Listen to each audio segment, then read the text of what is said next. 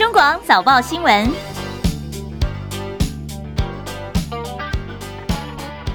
众朋友早安，欢迎收听中广七点早报新闻，我是张庆玲。今天是中华民国一百一十二年十月十号，今天是国庆日，星期二，农历今天是八月二十六。今天双十国庆，同时也是国庆连续假期的收假日。今天各地的天气状况，像白天有升旗典礼、国庆大典，晚上现在台中有国庆焰火，到底天候状况如何呢？我们请中央气象署的陈一秀预报员来告诉大家。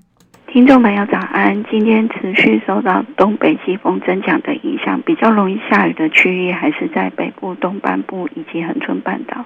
几率稍微比较高一点了。那呃，对于中部跟南部地区，都是以晴到多云或多云时晴的天气为主。中午之后也会有一些午后雷阵雨哦。不过呢，到了晚上，这样的降雨就趋缓了。那另外要特别提醒的是，在迎风面的降雨，像在基隆北海岸跟宜兰地区、大台北的山区，可能有局部大雨或豪雨发生的几率哦。那花莲地区也有可能有局部大雨发生的几率，也要特别留意。温度方面呢，在新竹以北跟宜兰地区，高温逾过二十六到二十七度，其他地区高温有机会来到二十八到三十一度。各地的低温二十三至二十五度哦。那接下来的天气，从明天十一号开始，一直到这个周六周日的天气，都是东北季风的环境啊，所以仍然是迎风面的北部东半部有一些局部的降雨，中部跟南部天气相对来讲是比较稳定的，除了。中午之后的午后有一些局部午后雷阵雨之外，其他时间都是晴到多云的天气。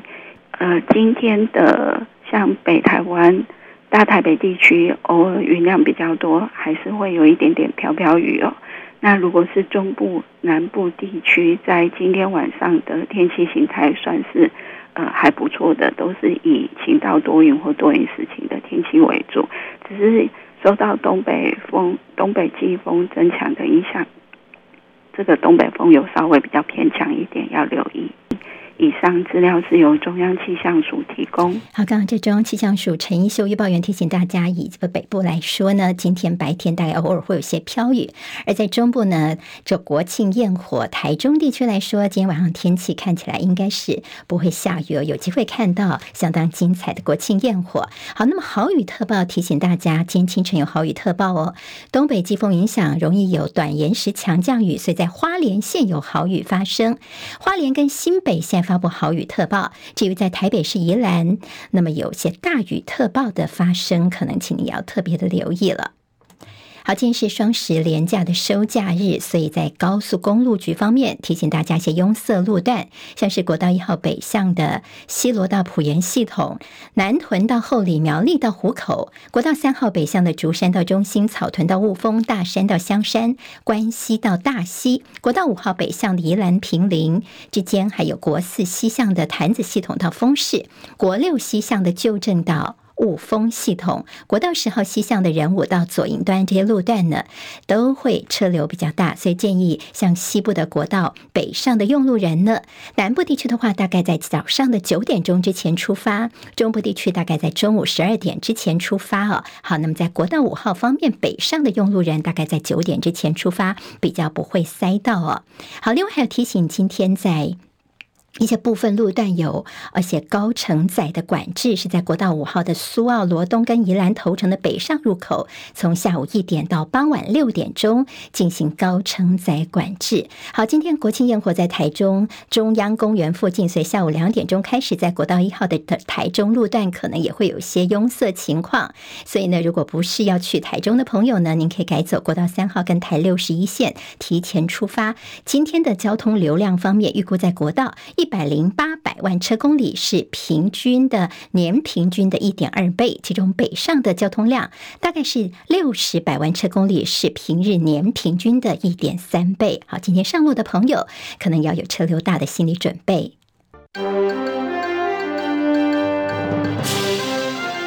中国广播公司。时间是七点零五分，欢迎回到七点早报新闻，我是张庆玲。好，我们假日呢，七点早报新闻照样有直播。那么，请大家可以到我们的 YouTube 频道上面来，中广新闻网，在 g 呃，在 YouTube 上面搜寻一下呢，就可以来到我们的直播现场。那么，也欢迎到我们的聊天室里面，跟大家就今天的新闻多多的互动。还有呢，记得帮我们分享、留言、按赞，可以免费订阅我们中广新闻网的 YouTube 频道。好，今天不知道是不是有些朋友呢是在这国庆升旗典礼的现场，也欢迎您到我们的聊。天室里面来聊一聊您在现场的包括天后状况，还有看到的情况。好，今天清晨收盘的美国股市，好，国际上从上周末开始的重要焦点就是以巴的冲突，现在持续的扩大，使得国际油价飙升。联准会官员倒是发表了比较鸽派的言论。今天清晨收盘的美股是开低走高，道琼今天涨一百九十七点，收在三万三千六百零四点；纳斯达克指数涨五十二点，收一万三千四百八十四点。史坦普白指数涨二十七点，收四千三百三十五点。费城半导体是唯一下跌的，费半间跌了七点，收在三千四百六十七点。好，所谓的联准会官员的比较鸽派的言论是什么呢？好，达拉斯联准银行的总裁罗根他说呢，最近美债殖利率的飙升，可能意味着联准会再次提高基准利率的必要性降低了。而同一天呢，联准会的副主席杰弗森则是暗示，美国长期公债殖利率可能会阻止联准会进一步上调短期利率。好，那么听起来似乎是比较没有那么鹰派了。油价部分呢，因为中东地区的情势动荡的关系，国际油价在今天则是飙升的。纽约商品交易所西德州中级原油十一月份的交割价大涨了三点五九美元，来到每桶八十六点三八美元。伦敦北海布伦特原油十二月份的交割价劲扬了三点五七美元，来到每桶八十八点一五美元。不过有部分的专家预测说，这原油的价格算是短暂的上涨，整体影响应该是有限哦。好，那么在各界对中东的冲突还是非常的紧张，所以今天在欧洲股市呢，今天主要只是收盘都是下跌的。以色我们看到以色列跟巴勒斯坦的冲突，好，巴勒斯坦的激进组织哈马斯是从七号，就是在上周六开始突袭以色列，双方的战斗已经进入第四天了，整个冲突还是持续升温，双方死亡人数现在应该已经超过一千六百人了。而哈马斯的武装部队发言人说，从现在开始呢，以色列如果一再的无预警的攻击我们加萨人民的话呢，那么每一次我们就处决一名以色列的人质，并且说还会把整个过程拍摄成影片、录音的方式来对外界来展示。好，以色列总理林塔雅胡在这提出警告说：“我们以色列不是吃素的，我们将会以巨大的武力来打击哈马斯激进组织。”他扬言，这报复才刚刚开始。七海伦的报道。以色列军方指出，史无前例召集了三十万名后备军人对加萨走廊实施全面封锁。这表示以色列可能在当地发动地面攻击，以击败巴勒斯坦伊斯兰主义团体哈马斯。以色列总理尼坦雅胡向全国发表电视演说，表示一些哈马斯枪手还在以色列境内。他呼吁以色列反对党组建民族团结政府，扬言对加萨的空袭只是开始。以色列军事行动导致加萨将近七百人死亡，而以色列。至少九百人死亡，有数十人被哈马斯绑架。哈马斯武装组织威胁，每次以色列在不警告平民的情况下发动空袭，就会杀死一名人质。尼坦雅胡说，他们将为在加萨被俘虏的以色列人做一切的事。埃及安全消息人士告诉路透社，加萨走廊和埃及之间的拉法过境点，因为以色列对附近地区发动攻击而部分关闭。记者戚海伦报道。我们看以色列这边的反制行动哦，在国际上的一些撑腰之后呢，以色列他们下令把加萨地区现在是完全的包围跟封锁了。怎么做呢？他们切断一切的物资供应，包括电力、天然气、食品，还有燃料这民生的必需用品，全部都不准进入加萨地区。另外，以色列也说呢，他们把哈马斯的一个政治领导人叫做辛瓦给击毙了。好，这个消息呢，似乎还没有完全获得证实哦，是以色列方面的说法，那么以色列军方也说，他们已经彻底掌控了南部临近哈马斯的边界，但哈马斯他们也不甘示弱，又对以色列的多个城市发射大概一百多枚的火箭炮。好，以色列军方现在是呃召回三十名的后备军人，并且将加萨边境集结了十名十万名的后备军人了。好，那么在海外的犹太人也看到他们是抢机票回以色列去参战。美国官员说，接下来看到在二十四到四十八小时之内可能会看到以色列对加萨地区发动全面的攻击。好，那么在之前的冲突事件，以色列一个音乐节遭到血洗，现场呢陆陆续续这几天有很多的影片曝光了。那么有些呢，还有说所谓的小孩被一个关在狗笼里面的这样的一个影片出来哦。以色列的搜救团体说呢，在光是音乐节部分，至少已经找到两百六十具的遗体，还有些平民被哈马斯的士兵给掳走了。好，那么在这次呢，以色列军人说，这根本就跟美国当年的九一一恐怖攻击或二次世界大战的珍珠港偷袭事件呢是差不多的，因为这个事情对以色列来说，这就是他们的九一一。好，在美国、以色列的支持者还有巴勒斯坦的支持者，分别在美国的多个城市，他们也有进行集会抗议在中东的冲突事件。好，那么在以色列这边，听说已经有九个美国人丧生了，而美国呢，现在也派出他们旗下最强的福特号航舰打击群，开往东地中海地区。美国前总统川普他现在说话了，他说：“如果我现在是美国总统的话呢，哈马斯的攻击以色列的事件，还有俄罗斯跟乌克兰的战争根本就不会发生。他认为哈马斯的攻击是因为美国被视为是软弱无能的结果。”好，以色列现在叫做腹背受敌，一方面要呃应付哈马斯的攻击，一方面还有黎巴嫩真主党的攻击。好，那么现在呢，他们也派出了直升机来对准黎巴嫩南部的相关的目标哦。好，那么现在在黎巴嫩跟以色列的边境也是炮声隆隆，所以美国、英国、德国等使馆都提醒他们的公民，如果要前往黎巴嫩的话呢，也要特别特别的谨慎了。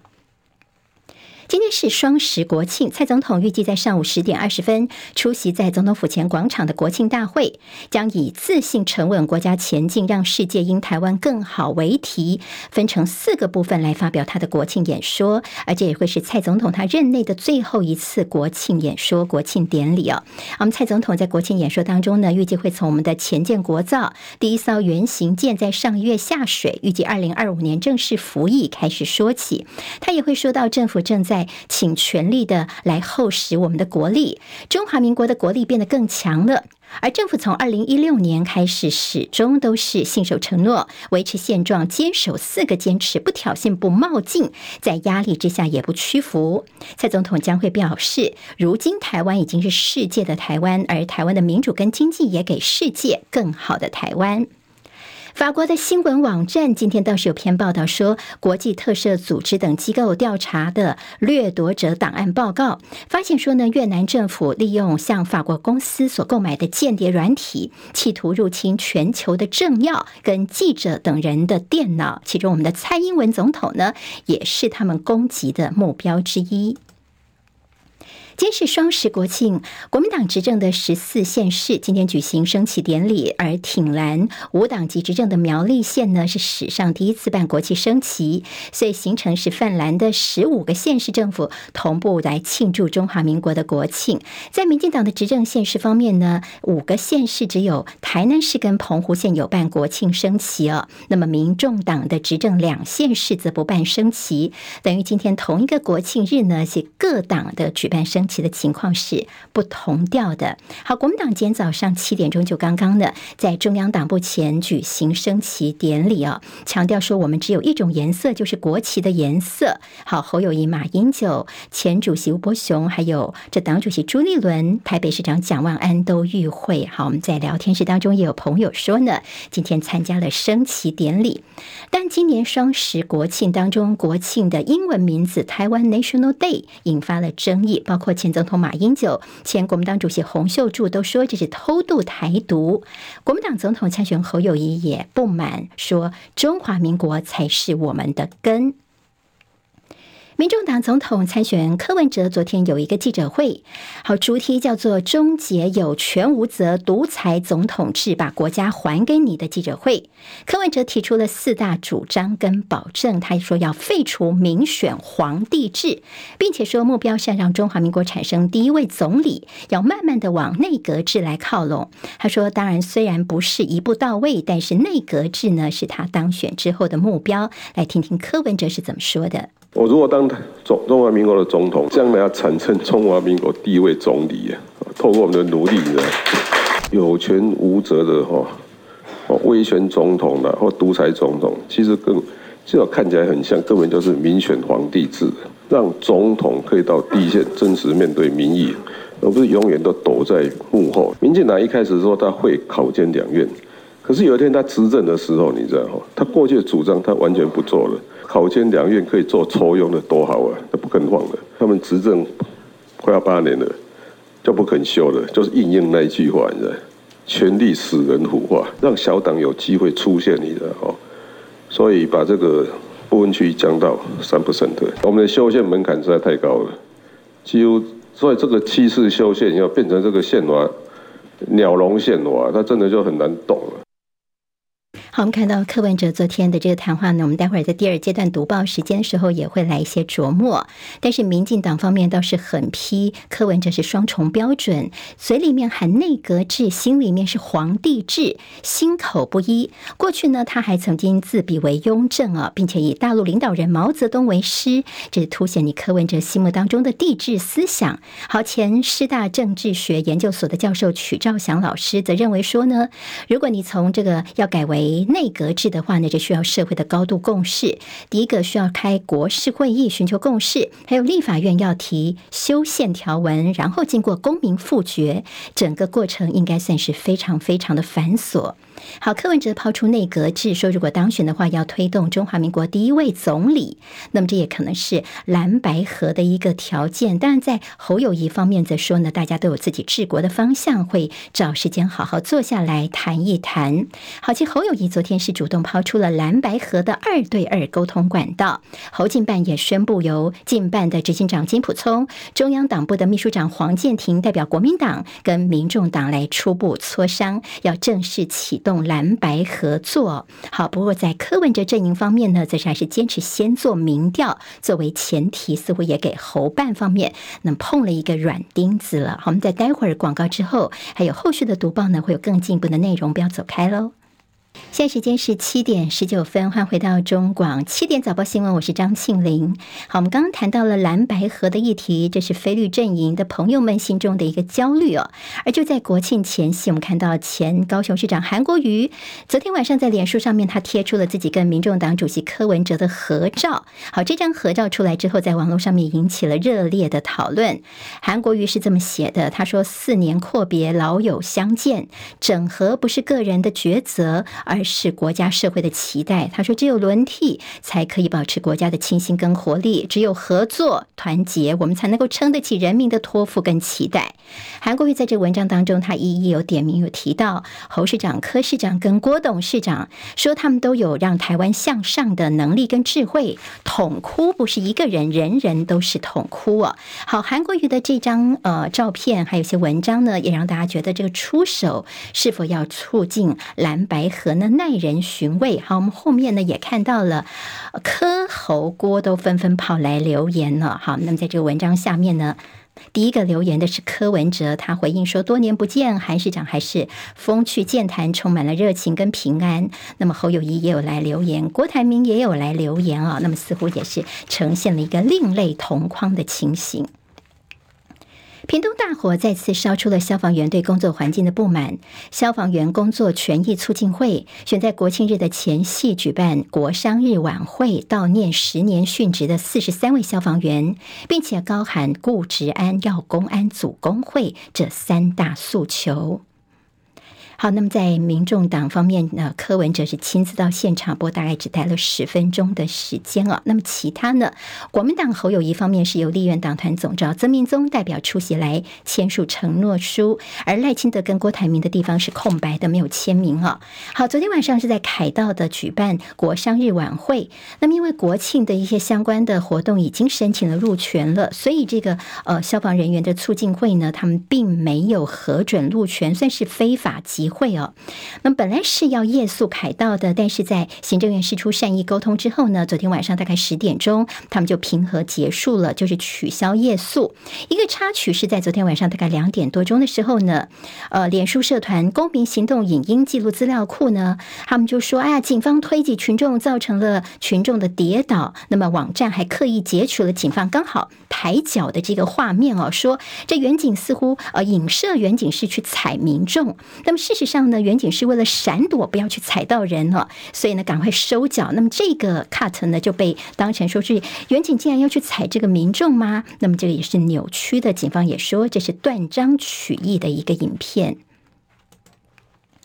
大陆商务部在今年四月份决定对台湾进行贸易壁垒的调查。昨天的最新公告是说，这个案子呢，情况复杂，所以决定调查期限要再延三个月，时间到明年的一月十二号。一月十二号刚好就是我们一月十三号总统大选的前一天。对此，我们经济部说呢，我方一向是秉持着开放的态度，愿意跟中国大陆方面在 WTO 架构下协商跟处理。行政院的经贸谈判代表处则是认为说，在国庆前夕发。发布对台湾的贸易壁垒调查要延长到明年的一月十二号，这再度证明根本就是政治动机，而企图以经济胁迫干扰我方的选举，这是违反 WTO 的规范的。好，上海的东亚研究所的助理所长包成科说呢，台湾的经贸长期对大陆进口产品进行限制，所以在陆方所采取的措施当中呢，涉及到 ECFA 对台湾的关税优惠的终止。好，那么终止稍微中断一下，这是可能性是存在的。好，那么接下来就是看看，在一月十二号明年之前，到底在 ECFA 的相关会不会有些早收清单的调整或关税的优惠的一些取消？这是后续尤其产业界非常高度关注的。民进党立委参选人吴峥跟这名嘴李正浩，他们昨天到高检署去告发国民党立委马文君涉嫌泄露国防秘密，予以外国罪。好，那么他们也整理了一些音档，先来听听双方的说法。因为另外一方面，马文君昨天也有记者会，我们在状子中也准备了总共十五份的档案哦，这十五份档案就是录音档，那这录录音档的时间是九个小时。九个小时中，里面有明确的泄露几个国家机密哦。第一件事情是，当时由 SI 公司来协助台湾做潜舰。第二件事情是，SI 公司负责人是 Park，是普物质，这是第二个泄密的状况。第三件事情是，当时有数位 SI 公司的工程师在台湾协助台湾哦。所以在二零二二年一月的时空背景之下，这些资讯都没有见诸于报。大家也不知道，所以马文君把这十五个录音档总计九个小时的录音带内容给了韩国之后，确实造成了隔年呃当年的三月有 SI 工程师被捕的状况，所以我们认为啦，在这个状况之下，确实有泄密的这罪证啊。好，马文君呢，他同一个时间也办了记者会，他说立法委员依法检举到底哪里做错，而且到现在对方都提不出证据来。立法委员依法检举，我哪里错了？因为其实像民进党部哈，他的攻击民代、公职的民代，还有一些亲绿的节目，还有配合一些侧翼粉专名嘴，对我铺天盖地，其实已经攻击了两周的时间。可是他的说法引用都是郭喜的。到现在都提不出证据，我们一直要求，我不断的提出来，我们没有，包括刚刚说提提供给中国的大使馆，还有提供给韩国，其实几乎都是呃郭洗本身跟一些厂商，还有一些相关的人士，他对谈的一个内容，里面牵涉到对我们中华民国诈欺的部分。他是结合韩国人或者其他的人士在炸欺我们的海军。好，我们刚刚听到是有关于这个前舰国造，那么马文君有没有把资料提供给南韩？那么是不是立委监督的职责在执行呢？那么现在也出现了各说各话的情况。教育部国教署零到六岁国家一起养的家庭育儿广告，这几天也是一个媒体关注的焦点，因为引来了歧视的批评。这影片赶快下架了。教育部既透过新闻稿，脸书小编雅婷来道歉之后呢，教育部长潘文宗昨天也在他个人的脸书为这次不当的广告表达深切的歉意。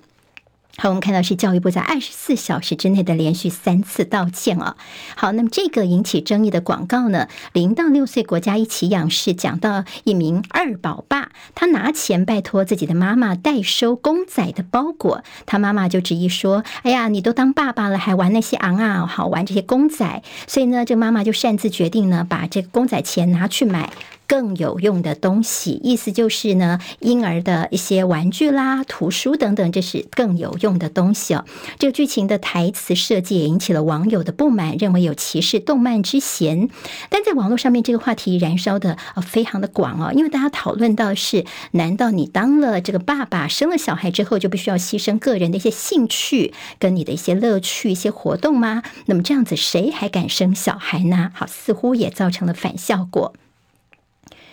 好，中央研究院最近所推出类似 ChatGPT 的繁体中文语言模型。不过最近网友去测试后，就问他说：“我国的领导人是谁呢？”这个模型回答的是国家主席习近平。问国庆日是什么时候呢？回复的是每年的十月一号。好，这个答案是大陆的国庆哦。好，看起来这个资料库是采用大陆的资料库。这个消息被外界踢爆之后呢，中研院也赶快做出解释，但也赶紧把这个测试版先下架了。那么强调这。这个呢是在测试当中的一个版本，在广告之后，更多内容提供给您。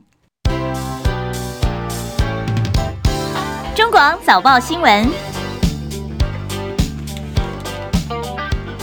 好，现在时间是七点三十分，我们进行中广早报新闻的第二阶段读报时间，帮大家快速来看看今天台湾的日报有哪些新闻重点。好，那我们还是先来看看各报在头版当中的新闻焦点。好，通常放在头版当中的一些内容哦，就是可能一些各报觉得说今天最重要的，大家最好不要错过的。好，我们今天中国时报头版头条是大陆对台湾的贸易壁垒调查延到明年大选前一天，F 法关税优惠恐怕会受到冲击。经济部说愿意在打。WTO 的架构之下跟陆方协商，还有海外以色列人及反国，誓言要歼灭哈马斯，动员三十万名的后备军人。好，以色列最快在二十四小时要进军加萨地区。另外，中时头版还看到诺贝尔经济学奖是个哈佛的女教授戈丁独得的。好，她也希望各界对于女性劳动市场的理解。这开创性的研究呢，其实她也提到说，现在在劳动市场，女性的所谓的条件跟男性啊，似乎是有蛮大的差。差别的，他长期就是帮女生来发声，所以呢，他的研究获得今年的诺贝尔经济学奖。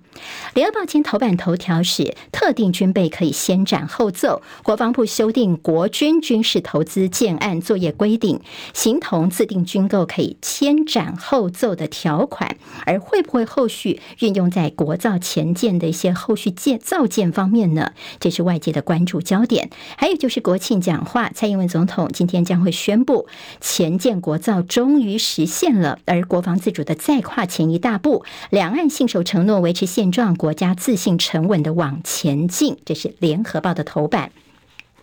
自由时报今天头版头条是台湾的第一颗自制气象卫星升空，猎风者成功的通联了台湾的地面站。另外呢，自由今天关心说，在大陆买东西啊，买房子啊，买土地等等，这财产权可能是没有保障的。说台商买地呢，大陆当地政府竟然可以低价就把你锁回去。而且说为促进这个统一进程，大陆官方致力推动两岸融合发展示范区，鼓励台湾呢，在这个福建等地呢，台人可以买房子啊。他置产，但是呢，今天自由时报比较大做的是陆委会的台商窗口服务资料，发现说呢，今年的一到八月份财产法的一些投诉案件高达三十四件，有台商反映说呢，当年在大陆投资买地，但是被当地政府给低价就锁回去买回去了。好，那么这是自由时报今天大做。另外就是呢，这样的一个虐儿事件，对幼儿掌国灌水，桃园的两名托育员罚二十万元，并且被停职。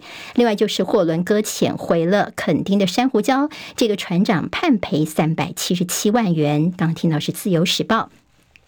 经济日报今天头条是以巴开战，国际股市不惊，市场关注冲突是否可控，会不会蔓延到其他的地区？这是后续大家比较会关注的。还有布兰特原油涨到八十七块美元，我们今天听到国际油价还是继续往上涨的。而国安基金呢是紧盯着情势。好，我们这几天连续假期，所以台股休市，明天恢复之后呢，国安基金也是密切在关注。还有法人看台股后市有主要四个关键可以留意。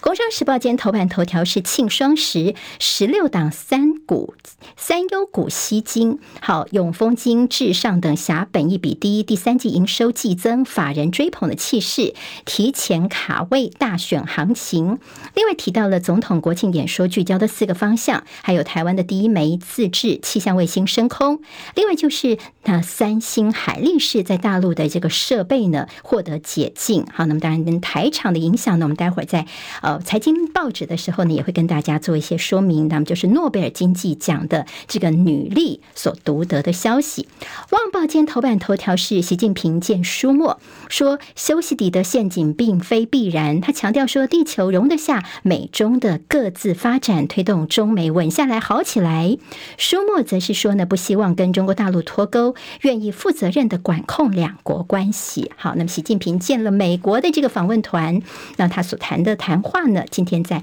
旺报》做到头版头条。另外呢，《旺报》也关心大陆学者呃所看到的这个对于 ECFA 方面的贸易调查，我们说延到了明年的选举前一天再做决定吗？那么当然包括了跟选举的影响，还有凸显繁荣跟贫穷，你怎么做选择？还有美国放宽晶片禁令，允许供货三星跟海力士在大陆的厂，以及花旗大陆财管业务三十六亿美元嫁给汇丰，好查金融腐败。中国的光大集团前董座。遭到双开的消息，这是我们快速的整理今天的几个报纸，综合性的报纸，还有一些财经报纸在头版当中的一些标题，让大家可以快速了解到底今天的重点是哪一些哦。好，我们先从自由时报头版头条看起。好，自由时报的头版头条呢，好，赶在我们国庆之前，昨天呢，台湾的第一颗自制气象卫星升空了。我们给这直播朋友看一下这个照片啊。好，那么这是叫做猎风者成功的通联台湾的地面站。好，那么这个呢，其实是在这圭亚那基地现场，台湾的技术团队在升空的那一刻呢，是非常的开心哦。在我们台湾的国家太空中心呢看转播，包括有国科会主委、太空中心的主任呢，那么也是非常的开心。我们是昨天早上的时候呢，先顺利升空，然后呢，这个气象卫星进入了轨道去运行。昨天晚上大概八点五十六分的时候呢，成功的跟台湾的地面站进行通联，整个通联的时间呢，大概传讯个。十一分钟哦，这是我们台湾在太空发展重要的里程碑。好，比较关心的是，这我们第一颗的自制气象卫星呢，大概百分之八十二的关键元件都是我们台湾研发制造的。那蔡英文总统就说呢，这证明了我们台湾在半导体跟精密制造的优势，有能力进军太空产业。所以政府在十年内要投入两百五十一亿元推动太空产业链，在太空新兴场域当中，我们台湾是不会缺席的。好，那么这样的一个呃消息呢，《自由时报》的头版跟内页的 A 八版面呢大作，好，告诉大家说，这猎风者的创新技术取得了进进军太空产业的门票，这是对我们的关键意义。还有就是太空产业的新业，包括呢猎风者的数据增加之后，商业价值也可以提升，同时它可以接受八组资料，提供更精准完善的资讯。好，那这是跟我们人造卫星有关的朋友可以找来看一看。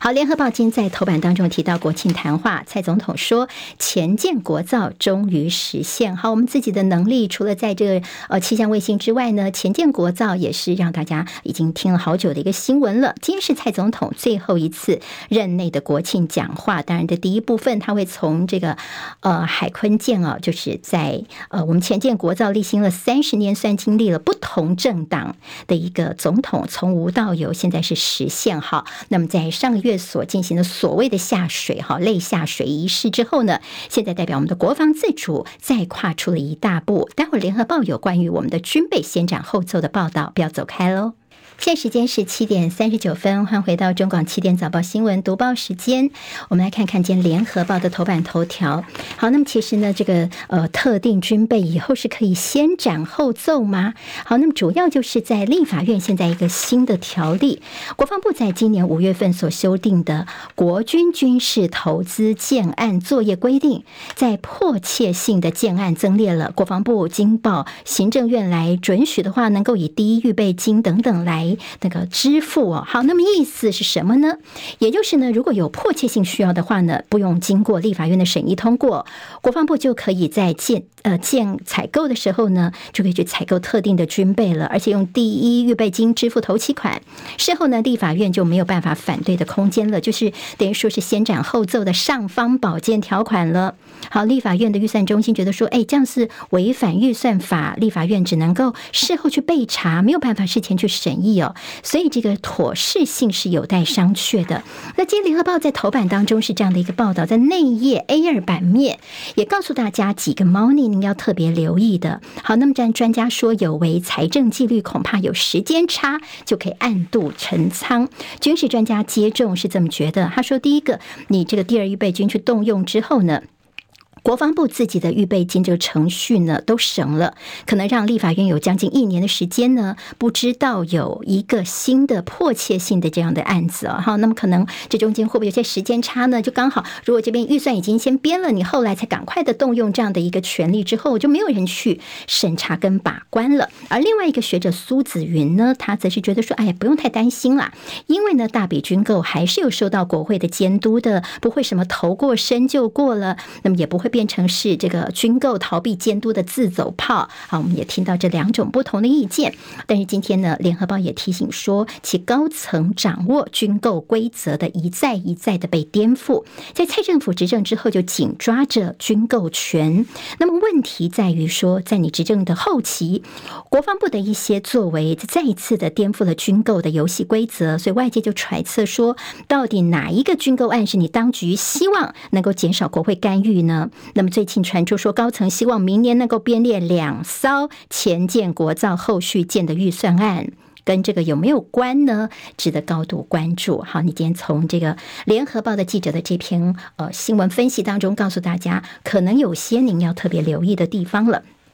但在立法院呢，蓝营就说空白支票，我们会强力的监督。那么绿营就说啊，我们了解，我们还是会有报备的程序啊。不过在立法院到底谁过半，谁能够把这相关的法案说过就过？那么这一次大家在投票的时候呢，其实可以思考一下的。但的被告外患罪，马文君打算要反控诬告。我们在前段有听到了，包括立委参选人还有名嘴李正浩等人对马文君呢一再的紧咬部分。好，我们今天在联合报。的社论就说，谁在卖国啊？前舰国造不应该成为政争的工具。好，现在在野如果监督，那么现在呢被放大镜的来检视的是在野的部分。那么在过去的一些做法，你如果挡的话呢，又说你是卖国贼。这几天的新闻大家应该都不陌生哦。中国时报今天在内页提到的这新闻透视吕昭龙这位资深记者所写的，说前舰建军政策，你赖清德是不是活在过去呢？好，那么在前几天看到了。赖清德呢，他把当年他在立法院当立委的时候，等于是直询跟着国民党的立委唇枪舌战呢，那么做成影片，那么也加强自己的保台，那么捍卫台湾的样的一个形象哦。说呢，两千零五年的军购特别预算案通过，军售八艘柴电潜舰早就已经完成了。那么等于说呢，当初他也爆粗口说，就是你们在害国家的等等哦。那么，今天吕昭龙记者所写的新闻分析是这么说的：他说呢，你民进党其实现在你说蓝军杯葛在程序委员会总共是封杀了六十九次。好，这个数字你最近如果看一些绿营的节目啊、媒体哦，都是大做这个部分，说你怎么在程序委员会就一直封杀，根本就不让他出去呢？你说得过去吗？但是呢，现在呢，之前爱国者飞弹跟反潜机早就已经成军了，前舰没能够成军的责任，其实在美国方面的变卦，难道你赖清德看不懂吗？你难道忘了这件事情吗？好，那么但其实也帮大家整理了一下过去在军购的过程当中的一些呃事情，让大家回忆一下哦。好，今天在中时联合，我们看到内页当中这张照片，我们给直播朋友看一下。好，那么这是柯文哲跟韩国瑜呢，昨天两个人同框的照片，在韩国瑜的脸书上面看到了。好，那么这张照片呢，昨天傍晚出来之后，在非绿阵营几乎是非常的振奋哦。那么在韩国瑜自己也写到说，他是四年没有跟柯文哲碰面了。那么昨天的这个会面呢，是整合国家社会期待。韩国瑜昨天的这个呃文章当中呢，那么他。也提到了说整合的重要性。大家说，哎，这是韩国瑜跳出来要做统哭了。好，那么这张照片到底什么时候拍的呢？就《中国时报》说，大概是在八号晚上，八号就是周日啊。好，八号晚间的时候呢，柯文哲在出席庙口开讲的时候呢，后来跟韩国瑜大概畅聊了一个小时的时间。亲柯人士说，双方就是因为好朋友啦，叙叙旧哦，刚好呢连假的时候有空档，所以呢两个人就碰面。那么两人碰面之后呢，柯文哲还是认为需要用用民调来推出最强的候选人，态度没有改变。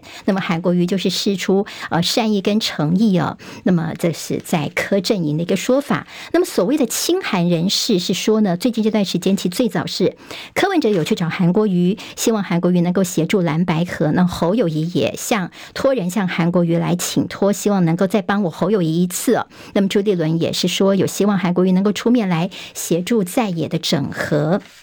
所以昨天呢，这个韩国瑜的出来之后，其实在这个留言下方呢，我们会看到了，包括了这个侯友谊啦，还有这个柯文哲以及郭台铭，全部都跳下来去留言呢，来回应这个部分。最早留言的是柯文哲，好，网络上面呢，他们的动作一直都非常快哦。柯文哲是这么回的，他说：“多年不见，韩市长还是风趣健谈，充满热情跟平安。”就相隔一个小时之后，侯友谊的这个小编来留言了，感谢侯市长的鼓励，我们目标一致，一起团结所有人的力量，达成。政党轮替让台湾更好。郭台铭这边也留言了，说感谢国瑜兄为国为民挺身而出。柯主席这一阵子也特别费心的思考整合方案，价值理念是最重要的。那么就说是三个人的另类同框啊。但是在这个柯文哲跟韩国瑜的照片的下方，有很多的网友去留言说什么柯韩配等等这样的一些呼声跟说法哦。好，那么今天是十号，明天是十一号，要恢复正常上班上课了。明天十一号呢，有个重头戏。是中广董事长赵少康明天召集战斗蓝，韩国瑜跟侯友谊将会同台展现团结的力量。那么最近在野阵营多方都希望韩国瑜出面来统哭哦。好，那么现在也希望说，是不是在韩国瑜的出马之后，能够有一些不一样的情形了？好，但是我们看到了在民众党方面。其实，在国民党昨天也提出说，我们找两个人跟你们谈哦，一个就金溥聪，一个就是黄建庭作为代表。那么科办昨天呢，等于是给了一个软钉子，怎么说呢？因为科办这边就说，嗯，我们先确定第三方公正民调有这个前提之后，我们再来谈见面磋商。好，那么这延续的就是柯文哲之前说民调民调，我们先来做民调的这个说法。好，今天看到说难题未解，蓝白首次接触是关键。联合报的分析说呢。那你柯文哲的说法之前变变变，一会儿说去死啦，哪门子的合作？你只说你只当正的，或者是说最后一定会和。那么后来说民调输的人提副手，好，说法变来变去，变来变去。那么意思呢，似乎是有点带风向的感觉吗？就是要让泛蓝的支持者认为说，民众党我的态度是开放的，我可以啊，我们用做民调，但是现在不愿意做民调是你国民党哦。那么昨天其实侯友谊他有提出的一些具体方案呐、那么他提出的几个说，这个启动蓝白。磋商的不设前提都可以沟通的所谓三个层面六个方向，好，那当然不知道到底具不具体哦。但接下来呢，怎么样来接触蓝白合，也是现在接下来后续要观察的重点了。中国广播公司。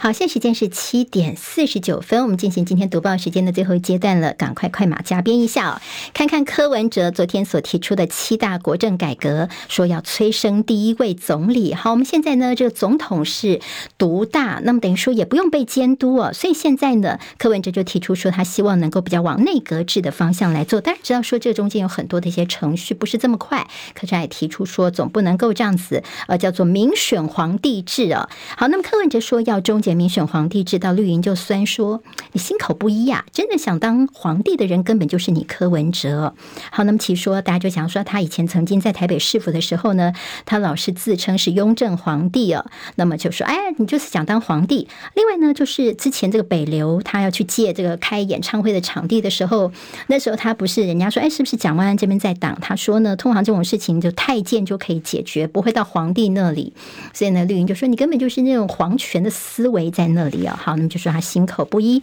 那么倒是今天呢，中时写了一个分析说，总统民选实施内阁制，恐怕会水土不服。一个是修宪的难度非常高，还有就是呢，你现在总统是民选的，但是等到你跟真的当上之后呢，实权是交到行政院长的手中哦，所以这会水土不服。那么你真的民选的总统，他的这个权力在哪里呢？其实也是现在大家的一个焦点的关心了。好，那么当然，在这个侯友谊呢说要坐下来谈，不要只是靠民调来解决，不不是唯一的方法。那么柯盈还是说民调民调，他们要的就是民调。那么赖清德呢，他说了什么呢？他说要带领台湾稳健的前进哦。他在出席日华肯五十周年酒会的时候呢，说台湾愿意负起区域和平稳定的责任。好，你这个菲律还在吵合作的问题，这赖清德已经是稳步的往前走了。而且，见自由时报说，你看蓝营。的党工又有一些兼职网军的问题吗？从林北好游的这个呃，这个国民党的这个党工许哲斌的帮忙哦，后来还进一步呢，绿营还是继续的紧咬说，你看这国民党方面哦，这个党职公职方面跟网军好像密不可分哦，这中间呢，之前的很多事情都是你国民党跟网军配合抹黑攻击的一个操作。好，郭台铭呢，他这几天很忙哦，因为他在发限量版的议员钱目，好，郭董发的钱母。看起来是让人觉得有一点点心动啊！哈，毕竟他曾经是台湾首富这样的一个身份哦。好，那么他其实谈到蓝白合的议题，郭台铭说有些事情是只能够做不能够说。他知道大家的心情都很焦虑，但是请给我们一些时间。大家都知道，这团结是胜选唯一的方程式。连署的份数有多少呢？郭台铭之前说啊，我们已经过了门槛了。那么谢谢大家的帮忙，但是他也说呢，他还会继续的冲刺下去。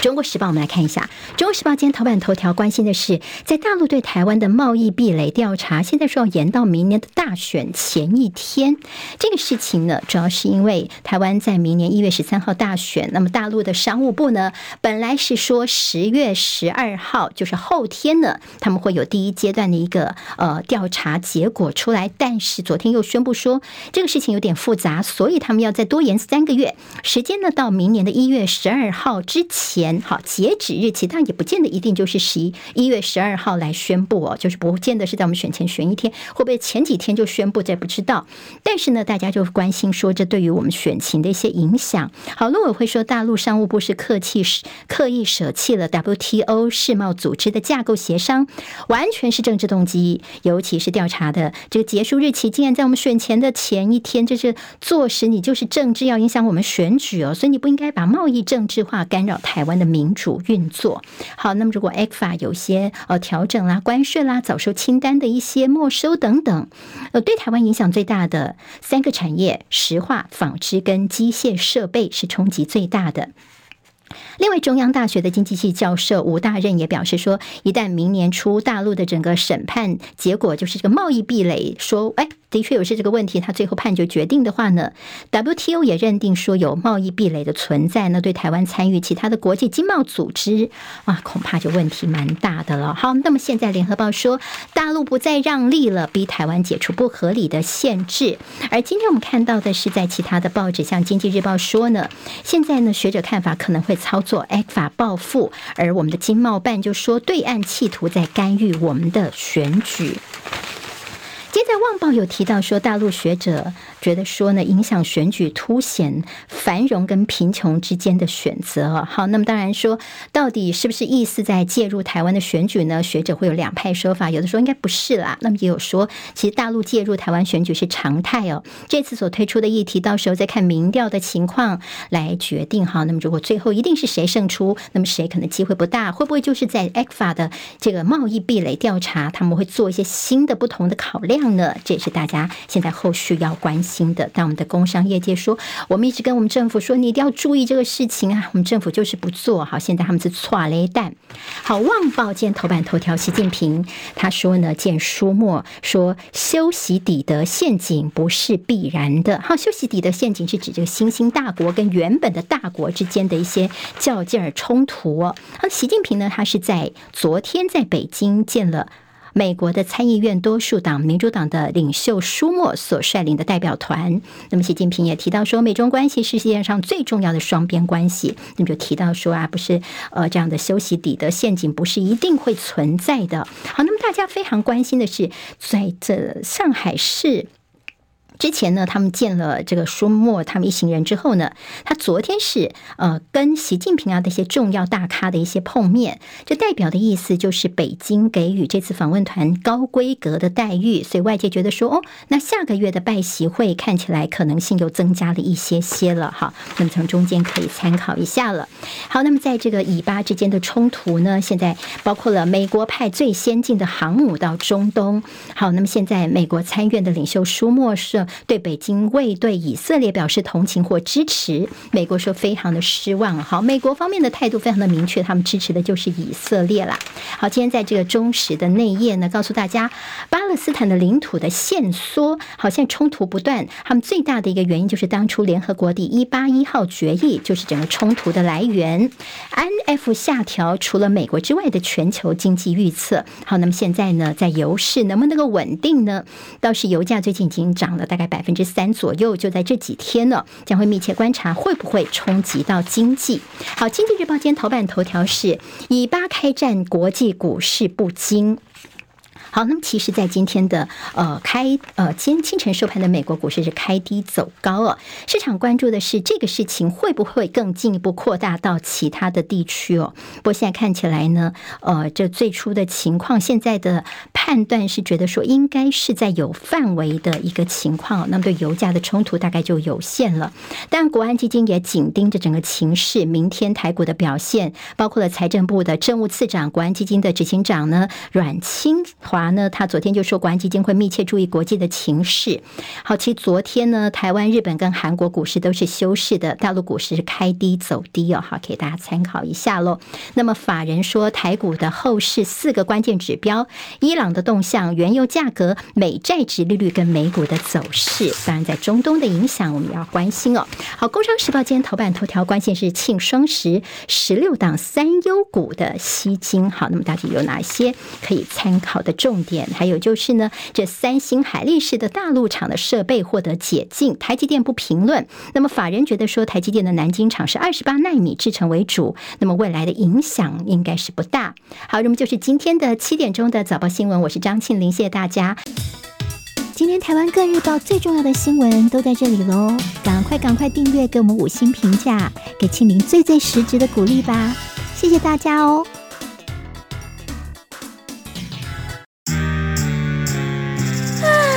想健康怎么这么难？想要健康一点都不难哦！现在就打开 YouTube，搜寻“爱健康”，看到红色的“爱健康”就是我们的频道哦。马上按下订阅，并且打开小铃铛，就能医疗保健资讯一把抓。想要健康生活，真的一点都不难，还等什么呢？爱健康的你，现在就打开 YouTube，订阅“爱健康”。